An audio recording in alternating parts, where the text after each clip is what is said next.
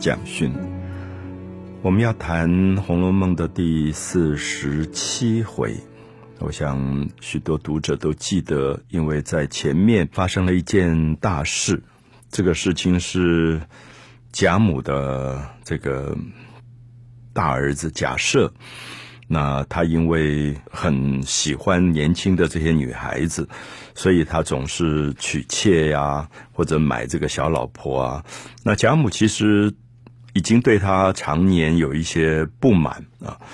那结果假设有一天忽然不知道为什么心血来潮，就动脑筋动到贾母身边最得力的一个丫头鸳鸯，就看上了鸳鸯。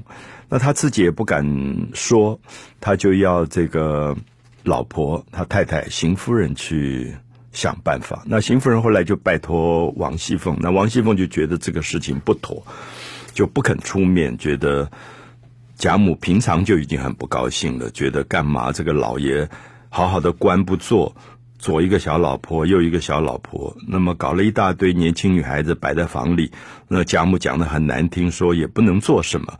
那没得耽误人家的青春，这样，所以王熙凤就劝这个婆婆说：“我看最好不要去碰一鼻子灰。”结果邢夫人还是因为她是一个非常以她丈夫为主的一个女人，觉得丈夫要她做什么事她做不到，丈夫大概就不高兴，那她就勉为其难就跑去讲这件事。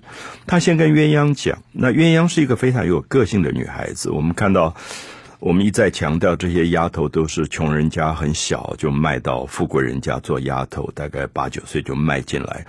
那鸳鸯很忠心耿耿，她就一直服侍贾母。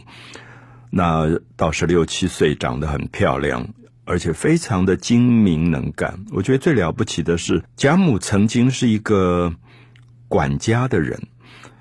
贾府、荣国府上上下下多少的大事都是由他来管，那他身边一定要有一个不得了的特别助理，那么鸳鸯就是这个角色。所以贾母几乎现在年纪大了，有时候想起什么东西放在哪里，什么事情，鸳鸯可以立刻提醒她。所以我们一直觉得鸳鸯虽然看起来是个丫头，可是好像贾母不管是私事公事，少了鸳鸯是根本。没有办法活下去的，所以当时王熙凤也跟她的婆婆讲说：“你不可能要鸳鸯离开贾母的，因为贾母离了鸳鸯，饭也不想吃，睡觉也睡不着的，啊，就是真的很明显这样的一个状况。所以后来我们看到这个假设没有办法娶到鸳鸯，那鸳鸯也当众发誓说：我一辈子就是服侍老太太。”所以这一段你看了也很心酸，就这些女孩子跑出去做佣人，那今天佣人无论如何也有一个未来，可是过去卖到这些大户人家做佣人，好像自己未来的恋爱、自己未来的婚姻根本是想都不敢想。那通常大概就是年龄到了就。配给一个年龄相当的车夫啊、厨师啊，所以他们根本没有什么我们今天讲到的自由恋爱、自己选择对象这种可能。所以鸳鸯大概也死了心，就是说，这个老爷子糟老头要打我的主意，那我干脆我就当众讲清楚，我一辈子都不结婚，我就服侍贾母。贾母如果有一天归了西，就是死掉了，那我就断了法。我到庙里去做尼姑啊，所以我说心酸的原因是这些女孩子，其实，在《红楼梦》里，作者对他们有很大很大的同情。那因为这件事情，所以到四十七回的时候，我们看到贾母有一点不高兴啊，就是觉得这些老爷真不像话，怎么动脑筋动到我身边的人来？所以贾母这个老祖宗一发脾气，大家都很紧张。那后来贾母就说。我心里闷得很，要找人陪我玩牌打麻将，所以王夫人呐、薛姨妈呀、鸳鸯啊、王熙凤他们就来陪贾母打麻将。我们知道贾母年纪大了，可能眼睛也花，头脑反应也慢，所以都是鸳鸯在旁边帮她的忙。那有一段戏写的非常精彩，在四十七回里，我们看到贾母的牌已经在听牌，等一张二饼。那鸳鸯就想办法做暗号，让别人知道贾母要哪一张牌，因为我想大家知道，陪老太太打麻将都是让为了让她开心，尤其是因为她最近心情不好，所以王熙凤就故意放出了一张二饼，然后让贾母胡牌。好，这些地方都看到说鸳鸯在贾母身边扮演了非常重要的角色，而作者也特别提到说，这个假设要鸳鸯要不到，心痒难挠啊，就是。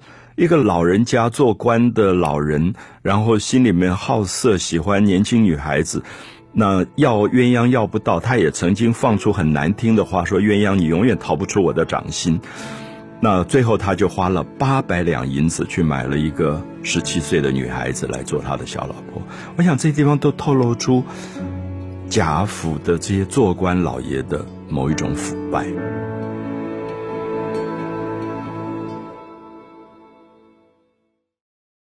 我们谈到《红楼梦》第四十七回，贾母因为假设要跟他要身边最得力的丫头鸳鸯，所以发了大脾气。那贾母一发脾气，就弄得何家都很紧张，因为这个是家里面的一棵大树啊。《红楼梦》里面常常讲“树倒猢狲散”，那其实这棵大树就是贾母。就贾母从她嫁进来不到二十岁。开始管家，那她自己说：“我到这个家族来已经五十四年啊，大家可以算算看，他现在的年纪大概是接近七十五上下了。就是年轻时候嫁过来，经过五十四年，他说我自己从做孙媳妇开始，后来变成儿媳妇，后来自己做了婆婆。他说我现在也有孙媳妇了。”那前前后后五十四年，什么事情没有经过？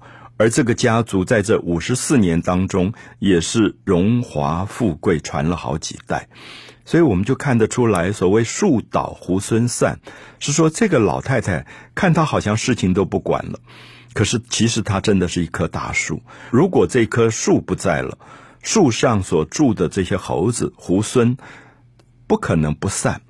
所以，其实《红楼梦》里面看到这个家族的繁荣到没落，很关键的一个人物，其实就是贾母。所以，他这一次在四十七回当中特别感慨，就是觉得我嫁到这个家族五十四年，经过这么多事，可是就觉得有一种感伤。这个感伤就觉得，怎么儿子辈、孙子辈好像越来越不成样子，就是做官也不好好做，然后。整天要娶小老婆，娶小老婆还动到自己长辈身边得力的人，他就觉得传出去简直是难听的不得了。那最后娶不到，还要花八百两银子到外面去买一个这个十七岁的女孩。那贾母一直觉得年纪这么大了，你又不能做什么，你干嘛买这些女孩子摆在家里，不是耽误人家的青春吗？可是我想从贾母的口中已经感觉到，说自己的子侄。辈自己的孙子辈，他有一种感叹，就是说这样子下去，这个家族的富贵怎么可能长久？一个家族能够发达、能够富贵，一定有他自己的严谨，有他自己做人的分寸。即使富有，在富有中，也要对不富有的贫贱的人，能够有一种关心，有一种包容。如果富贵变成自己的，霸道变成了自己占有欲更严重的一种对人的伤害，这个家族的富贵是绝对不可能长久的。好，所以四十七回特别希望大家注意贾母的感慨，其实看到家族慢慢要没落的过程。所以在四十七回前面讲贾母生气，大家陪他打牌，用比较幽默的方法来度过贾母的愤怒的时期。可接下来就。进入一个人物，这个人物我们过去对他谈的不多，就是柳湘莲。柳湘莲是我常常跟朋友说，《红楼梦》里面的大概第一帅哥就是柳湘莲。这个柳湘莲在作者的描述里是长得美的不得了的，漂亮的不得了，而且她学武艺，所以不只是漂亮，身上有一种少年英气。除了这个阴气以外，我们常常觉得男性如果有阴气。是练武的人啊，是那种健身武馆的人。你又觉得会不会四肢发达、头脑简单，又有一点粗鲁？可是柳湘莲她又喜欢唱戏，他常常上舞台票戏，就有点像我们今天活跃于小剧场的一个小生，就他都是在舞台上演小生，非常漂亮，有时候甚至反串去演一个女角，所以你就感觉到柳香莲的身上好复杂，就是漂亮帅气，可是同时又有温柔，所以这样的一个人。我们如果以形象来讲，十七八岁大概人见人爱，就是不但女性着迷他，连男性都着迷他。所以我们就看到《红楼梦》后来有一个人为了柳香莲自杀的，就是尤三姐。尤三姐当时，呃，因为大家论及她的婚姻，就是说你年纪大了应该有一个对象，她就。抵死不从。她说她一生只爱一个人。她的姐姐尤二姐就觉得很奇怪，说你到底爱谁？我怎么不知道？亲姐姐都不知道。他说五年前我到贾家看戏，看到有一个票戏的人叫柳香莲，我爱上了他。五年来我念念不忘，除了这个人，我绝对不嫁。好，我们现在听起来有点像神话啊，就是那个年代爱一个人可以爱五年，大家都不知道，连姐姐都不知道的。可是这里面大概也透露柳香莲真迷人。就是那种漂亮、帅气，而同时又温柔的一个少年的感觉。他跟宝玉也很好，他跟呃已经去世的秦钟在生前也是好朋友，而且有情有义。他这个时候有机会就到了这个贾家来做客，因为贾家有一个管家叫赖大，那赖大家里有一个晚辈叫赖尚荣，那家里演戏就请了这个柳香莲来，那柳香莲。说他很潇洒的一个人，他也不喜欢读学校的书，然后父母很早就死了，然后非常的喜欢侠义的肝胆，那做事不拘细节，喜欢舞枪弄剑，就是喜欢在武馆里。跑一跑，那也不拘细节，是说他有时候也赌场里面赌赌钱，有时候大概也跟这种呃欢场的女孩也有一些来往，所以他其实是一个蛮独来独往的，有点侠客型的这样人。那等一下我们就看到发生在他身上的一件有趣的事情。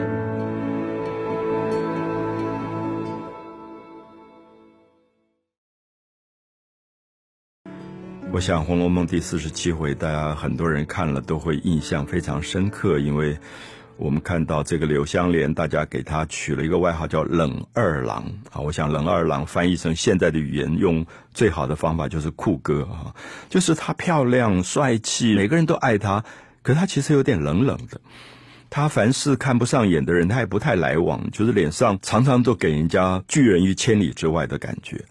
好，这一天因为贾家的管家赖大，他的晚辈赖尚荣在家里弄戏班子，所以柳香莲就被请来了。那柳香莲跟宝玉很好，那也跟宝玉说啊，最近有没有去秦钟的坟上？因为秦钟死了一段时间，那生前曾经是他们的好朋友。他说，因为今年雨水大，这个秦钟的坟给吹坏了，所以我特别还去祭拜了一下，把坟也修了一修，就透露出。看起来是一个酷哥，一个冷二郎，可是他其实有情有义。可这天就发生了一个事情，大家都记得《红楼梦》里面一个薛家薛宝钗的哥哥薛蟠是最不堪的人。哦，我常常跟大家解释，薛蟠不是坏人，就是因为家里太有钱，然后独子，爸爸又死了，所以那个妈妈从小宠他，宠到不行。所以他要什么东西，妈妈就把那个东西弄到手。那小时候可以是玩具，大了以后，比如他要香菱，他觉得香菱很美，他就把香菱的未婚夫冯渊给打死了。打死以后，他也不去法院，被告了也不去法院。他妈妈自然因为官场都熟，就替他打点，所以他也好像一个无事人一样。这样的一个男孩子，好像他也爱女孩，也爱男孩。可是其实我常常。说薛蟠其实不是爱，他是一个欲望，一种占有欲。就对他来讲，这些男孩女孩，他其实就像他小时候要玩具一样，他就要到手。好，这一天他碰到柳香莲，他当然就爱上柳香莲啊。我用用了一个“爱”这个字，可是我觉得青少年这个年龄，其实薛蟠是那种富二代、官二代，他根本就是什么东西一到手他就忘了。他曾经有过包养学弟、香莲遇爱的。这种恶行，曾经抢香菱打死人家的未婚夫冯渊，可是隔一阵他都忘了。好，现在当下他就是迷恋这个冷二郎柳香莲。那柳香莲就很生气，柳香莲就觉得说：“你追我也没关系，你如果真爱我，你追我，你干嘛那样？”就是薛蟠在追一个人的时候是很难看的，可能口水也流得一塌糊涂，讲话就很下流。那柳香莲就很生气，然后就要走。那这个赖尚荣啊，宝玉就留他说：“你干嘛呢？看戏看一半要走。”他说：“我不再不走。”就会出货。他说：“因为你你看你们家里这个薛蟠简直是不成样子，讲话越来越没分寸，这样好。所以我们在这里讲说，柳香莲并不见得不跟人家谈情说爱，可是他很讨厌人家这么下流肮脏的样子，就是追求一个人也大大方方的追。好，他走了，走了以后，那个薛蟠就大闹起来，谁放了小柳儿走啊，他叫小柳儿，他就把柳香莲当成是那种。”好像这个什么 gay bar 里面的那种可以玩的这种男孩子，所以柳湘莲气得要死。柳湘莲走到门口，听到他讲小柳儿，已经火冒金星这样。后来这个薛蟠就追出来，好，柳湘莲想说：你既然如此，我好好整整你。薛蟠是从来没有被别人整过的。柳香莲说：“我们这里说话不方便，你真的要跟我好，我们倒要到一个安静的地方，没有人的地方。”那薛蟠简直昏了，你知道那个色迷心窍，大概就是如此。他说：“你也不要带佣人。”所以就两匹马就一直往城外跑，好跑到那种荒郊野外。柳香莲下来就把他从马上啪一下拉下来，因为柳香莲是会武艺的，一个脚踩他背上，然后要他说。爬下头去，把那个脏水全部给我喝进去。好，这一天薛蟠大概惨了。我们从来没有看到这个富二代、官二代被整到这么惨啊！就是薛蟠其实是一个，呃，书里叫他呆霸王，就他像个霸王一样，凶霸的不得了。其实很笨，就根本就是一个没大脑的一个人。所以这场戏，很多人读到这里，大概都哈哈一笑，觉得好啊，薛蟠你也有今天。可是。我不晓得，我常常要解释说，薛蟠不是一个坏小孩。当我们看他的行为时候，我们看到一个富二代、官二代，他的长辈母亲要负多么大的责任，因为从小把他宠到这种程度。就一个小孩，如果他要什么玩具，他立刻就要得到，那么他大了以后，他要什么，他也一定要得到。那么这种贪婪的惯性，最后会害死了他。所以柳香莲这一次再把他痛打一顿，因为他毫无招架的能力。我们也看到有些青少年看起来凶的不得了，啊，因为被家里宠坏了。可是他真正碰到会武艺的柳香莲的时候，他是毫无招架的能力的。柳香莲打他的耳光，把他这个胳膊几乎那个拉到脱臼的状态。因为柳香莲是真的身上有功夫的人。所以这一段戏其实虽然觉得柳湘莲下手很重，大家还是觉得好像大快人心，因为从小说开始，这个薛蟠就打死过人，抢人家的老婆，什么事都做过。那我说这个人不坏，可是事情都是坏事，所以也总要有人出面去整一整他。所以我们就看到他被打了以后。